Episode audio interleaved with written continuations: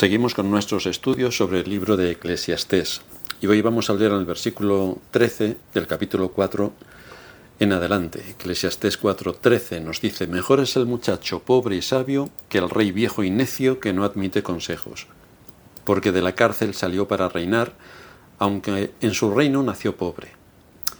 Vi a todos los que viven debajo del sol caminando con el muchacho sucesor que estará en el lugar de aquel no tenía fin la muchedumbre del pueblo que le seguía. Sin embargo, los que vengan después tampoco estarán contentos de él. Y esto es también vanidad y aflicción de espíritu. Hoy seguiremos estudiando algunas observaciones que Salomón percibió en cuanto a la popularidad.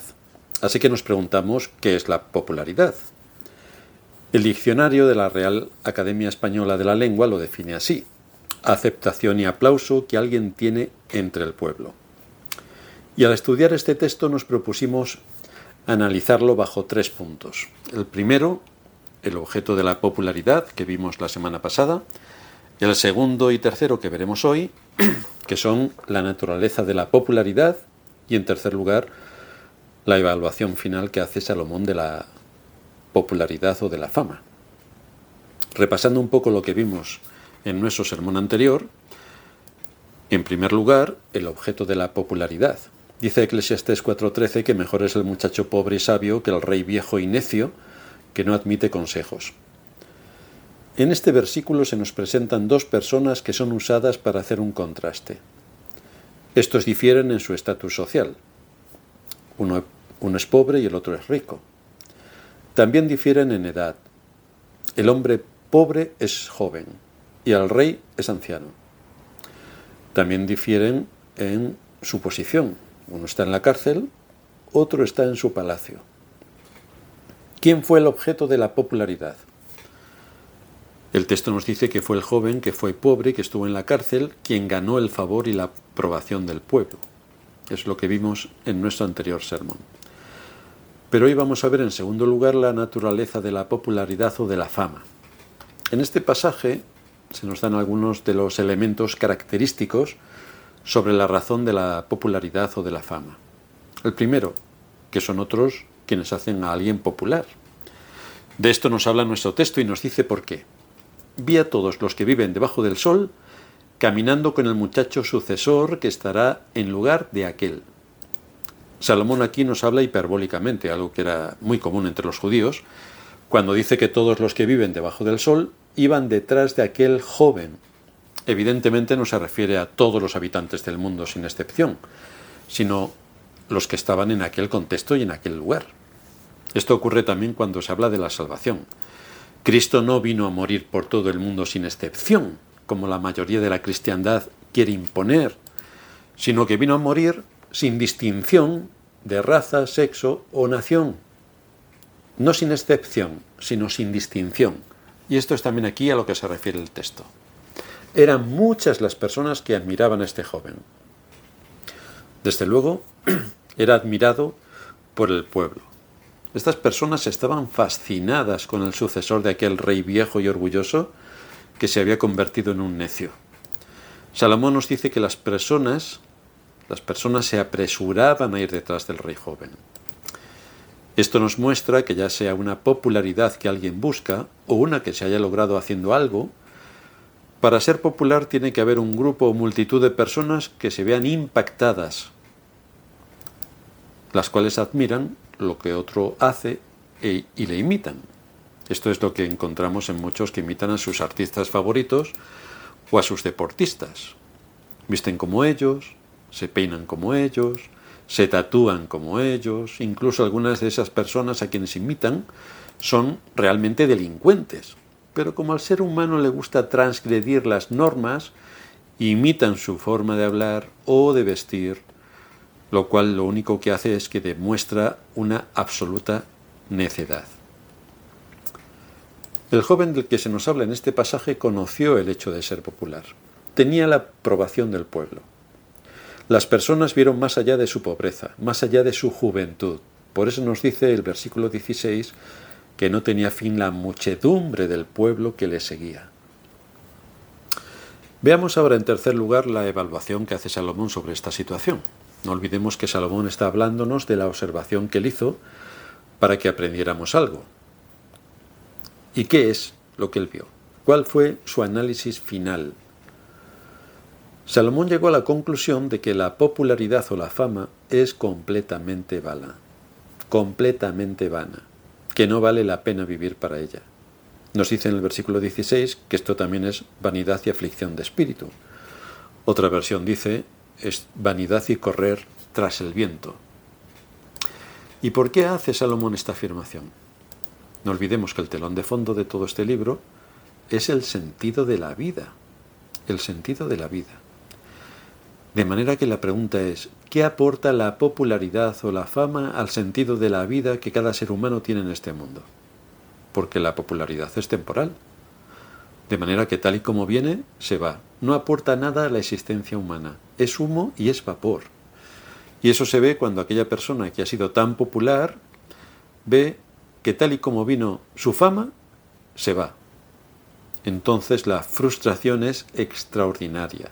Esto le ocurrió al rey anciano, porque hubo un tiempo en el que el rey fue joven y popular también, pero ya no. Vi a todos los que viven debajo del sol, dice el versículo 15, caminando con el muchacho sucesor que estará en lugar de aquel. Así que el tiempo y la popularidad del rey anciano pasaron. Se hizo orgulloso y necio, antes todos iban tras él, ahora había venido a ser un necio y otro detrás iba a reemplazarle. Dice el texto que todos se apresuraban a ir tras el joven sucesor, todos tras él, ninguno tras el rey anciano, todos tras el joven. Así es la popularidad temporal. La tenemos hoy y la podemos perder mañana. Puede que nos cueste mucho adquirirla, pero cuesta muy poco perderla. Por eso las personas que son famosas y populares viven una vida llena de vanidad. Es una vida vacía, porque la popularidad se termina. Y muchos de ellos acaban frustrados, desilusionados, amargados o sencillamente se suicidan, porque todo lo que fueron ya no son. Ya no hay nada entre ellos. Así que, ¿a qué conclusión nos lleva este tema que está aquí exponiéndonos Salomón. No podemos finalizar sin hacernos la pregunta de por qué Salomón nos expone ante estos asuntos y por qué sus escritos y observaciones están en las Sagradas Escrituras.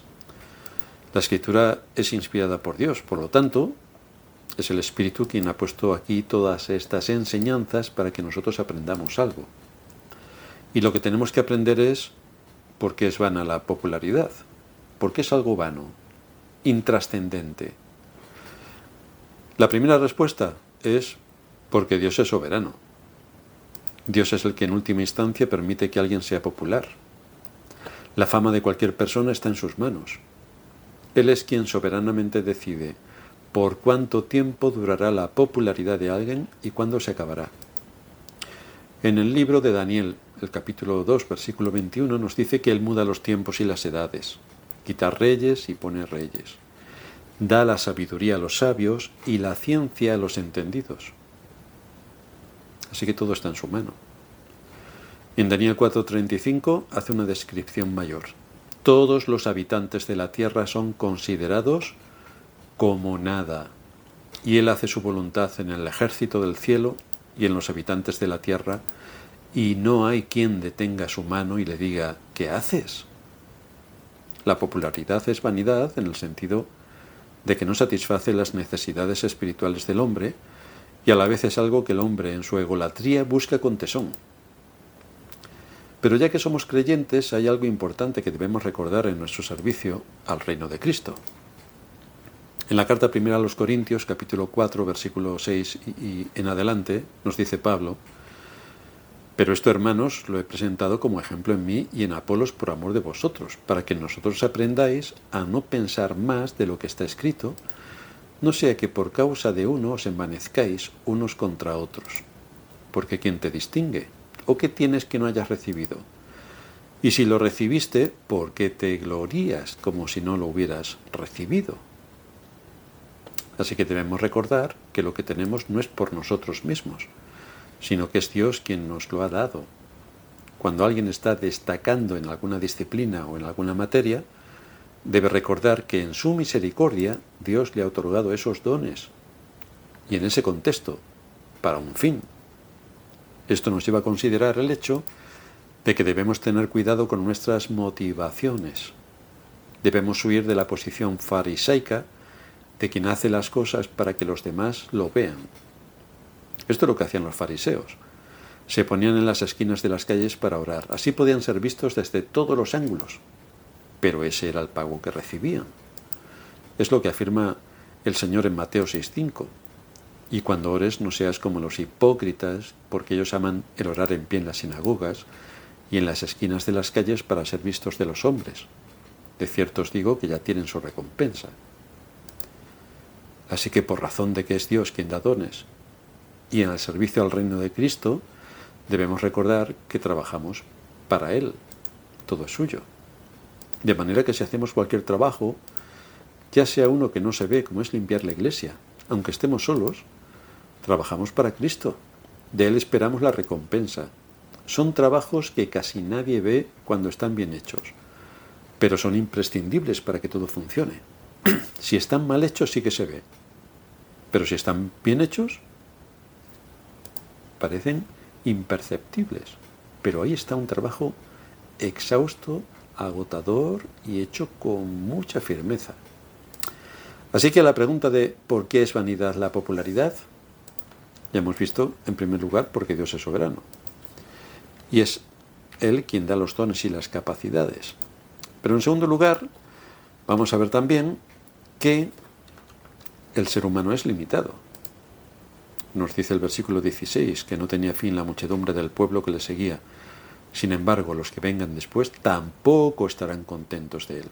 Y esto también es vanidad y aflicción de espíritu. Este joven sabio, que hoy era seguido por muchos, ¿podía estar seguro de que su fama se mantendría durante toda su vida? Todos podemos recordar también a alguien que era muy popular, nuestro Señor. En Juan 12:12 12 se nos dice que el siguiente día, el de la resurrección de Lázaro, grandes multitudes que habían venido a la fiesta, al oír que Jesús venía a Jerusalén, tomaron ramas de palmera y salieron a recibirle y clamaban, Osana, bendito el que viene en nombre del Señor, el Rey de Israel. Cristo había estado sanando enfermos, resucitando muertos, alimentando a multitudes. ¿Quién no quiere tener un rey así? Con el que no tengamos que trabajar y cumpla todos nuestros deseos. ¿Quién no quiere a Aladino? Pero estos mismos que tanto le aclamaban, pocos días después, decían esto, Lucas 23, 18. Mas toda la multitud dio voces a una, diciendo, Fuera con este y suéltanos a Barrabás. Este había sido echado en la cárcel por sedición en la ciudad y por un homicidio. Les habló otra vez Pilato queriendo soltar a Jesús, pero ellos volvieron a dar voces diciendo, crucifícale, crucifícale. Esta es la increíble naturaleza humana. Si este rey no va a cumplir todos nuestros deseos, no lo queremos como rey. A pesar de todo el bien que nos ha hecho, ya no lo queremos como tal. No actúa de acuerdo a nuestros intereses, no lo queremos. Así que el énfasis continuo que Salomón está exponiendo en este libro es la vanidad en todo lo que nos rodea y el énfasis que tenemos que poner para que nuestra motivación, nuestra esperanza y nuestra confianza esté solo en Dios, porque solo en Él encontraremos lo que satisface a nuestro corazón, ya que somos no solamente seres físicos, sino también espirituales. Necesitamos comida física, por supuesto, pero también necesitamos comida espiritual. Por eso el Señor dijo, no solo de pan vivirá el hombre, sino de toda palabra que sale de la boca de Dios. Cristo nos dejó ejemplo de lo que Salomón aquí menciona. Pablo lo define de la siguiente manera en 2 Corintios 8:9. Porque ya conocéis la gracia de nuestro Señor Jesucristo, que por amor a vosotros se hizo pobre siendo rico, para que vosotros con su pobreza fueseis enriquecidos. Nuestro Señor estuvo en una situación contraria a lo que le ocurrió a este joven que menciona Salomón. Siendo el Dios eterno, dejó su trono de gloria porque su motivación no fue ser popular, sino someterse en obediencia a su Padre Celestial para cumplir con la ley en nombre de todos aquellos por los que vino a morir, y de esta manera satisfacer la justicia divina que declaraba al ser humano culpable de transgredir todos y cada uno de los mandamientos. Porque Él se puso en lugar de aquellos que el Padre le dio, es por lo que tuvo que ir a la cruz, es por lo que tuvo que asumir, siendo Dios el Creador y Señor del universo, la pena impuesta por su propia ley, para que su justicia quedase intacta. Y Pedro en su primera carta, capítulo 3, versículo 18, nos dice que también Cristo padeció una sola vez por los pecados, el justo por los injustos, para llevarnos a Dios. Esta fue su obra de redención. No vino a buscar la popularidad, no vino para satisfacerse a sí mismo, no vino para ser el mago de Aladino y cumplir nuestros deseos, sino que vino para presentarse ante la ley en nuestro nombre, pagar en nuestro lugar la gran deuda que era imposible que nosotros pagásemos, y que por medio de su muerte pudiera perdonar nuestros pecados, por medio de su resurrección pudiera justificarnos, y de esta manera hacernos miembros de la familia de Dios y herederos del reino de los cielos. Su ejemplo nos muestra que no debemos luchar por ser populares, Debemos luchar por servir a Cristo en medio de la generación donde Él nos ha puesto. Para esto necesitamos conocimiento, discernimiento y lealtad a la palabra. Y es en esto en lo que está ocupada la Iglesia. Vamos a orar.